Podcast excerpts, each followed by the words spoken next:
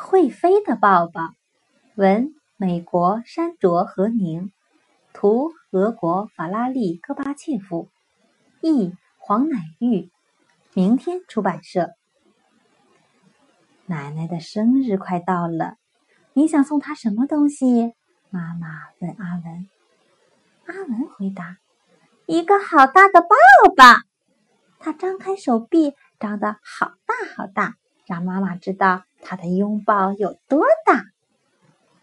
你要画一张拥抱奶奶的图吗？妈妈问。阿文说：“不是，我要送他一个真正的抱抱。我要抱抱邮递员，再请他把这个抱抱送去给奶奶。”他们拿了信。走到镇上的邮局，他们很快就排在了队伍的前面。倪先生说：“下一位，我要寄一个大大的抱抱给我奶奶，请您帮我寄出去好吗？”阿文很有礼貌的问。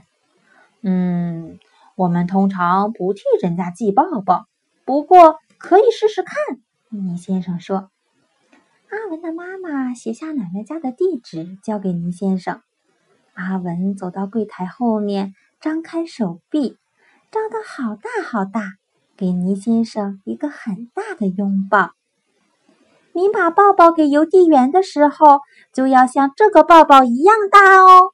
阿文说：“哦，我不会看到那位送信给你奶奶的邮递员，但是。”我会把信件交给波波小姐，她把信件分类后放到卡车上，再到大城市，然后信件就会搭飞机到全国各地。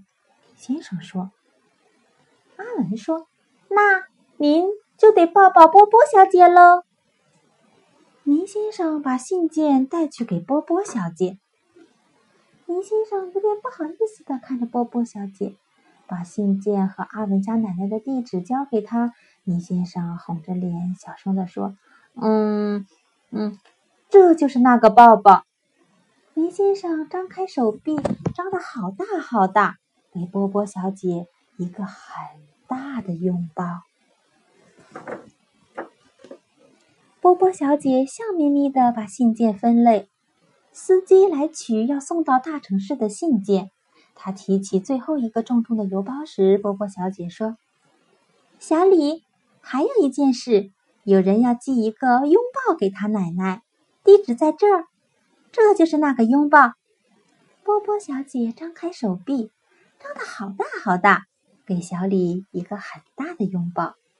小李笑着说：“这种信件不常有呢。”小李一路吹着口哨到了城里，卸下信件后。他查看时间表，看看是谁负责开车送信去机场。表上写的是詹米斯。小李在休息室里找到小詹，他正在吃点心。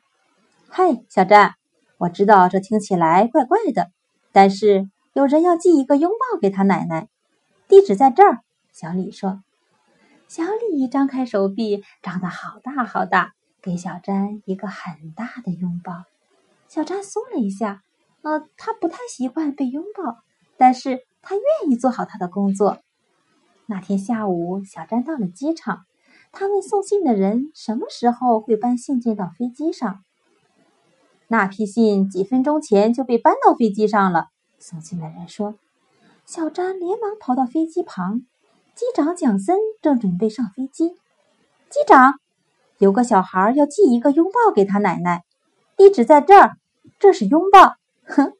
小詹扮了个鬼脸，笑着说：“小詹张开手臂，张得好大好大，给蒋森机长一个很大的拥抱。用这样的方法当做一天的开始，很棒哦！”蒋森机长大声地说。飞机降落后，蒋森机长走到机场的邮局，他看见小曼站在邮车旁，看起来很不开心。“你好。”是你要开邮车去城里吗？蒋森机长问。小曼闷闷不乐的点点头。有人寄了一个拥抱，蒋森机长宣布。蒋森机长张开手臂，张得好大好大，给小曼一个很大的拥抱。小曼开心的笑了，说：“谢谢。”他一边开车一边跟着音乐，轻松的点着头。放下信件后，小曼去找阿德，他负责开车送信到奶奶住的镇上。阿德，有人寄了一个拥抱，地址在这儿。还有，这是拥抱。小曼说着，脸就红了起来。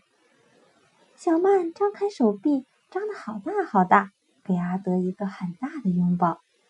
阿德咯咯笑着说：“终于等到机会了，今天晚上想不想去跳舞？”“好啊。”小曼说。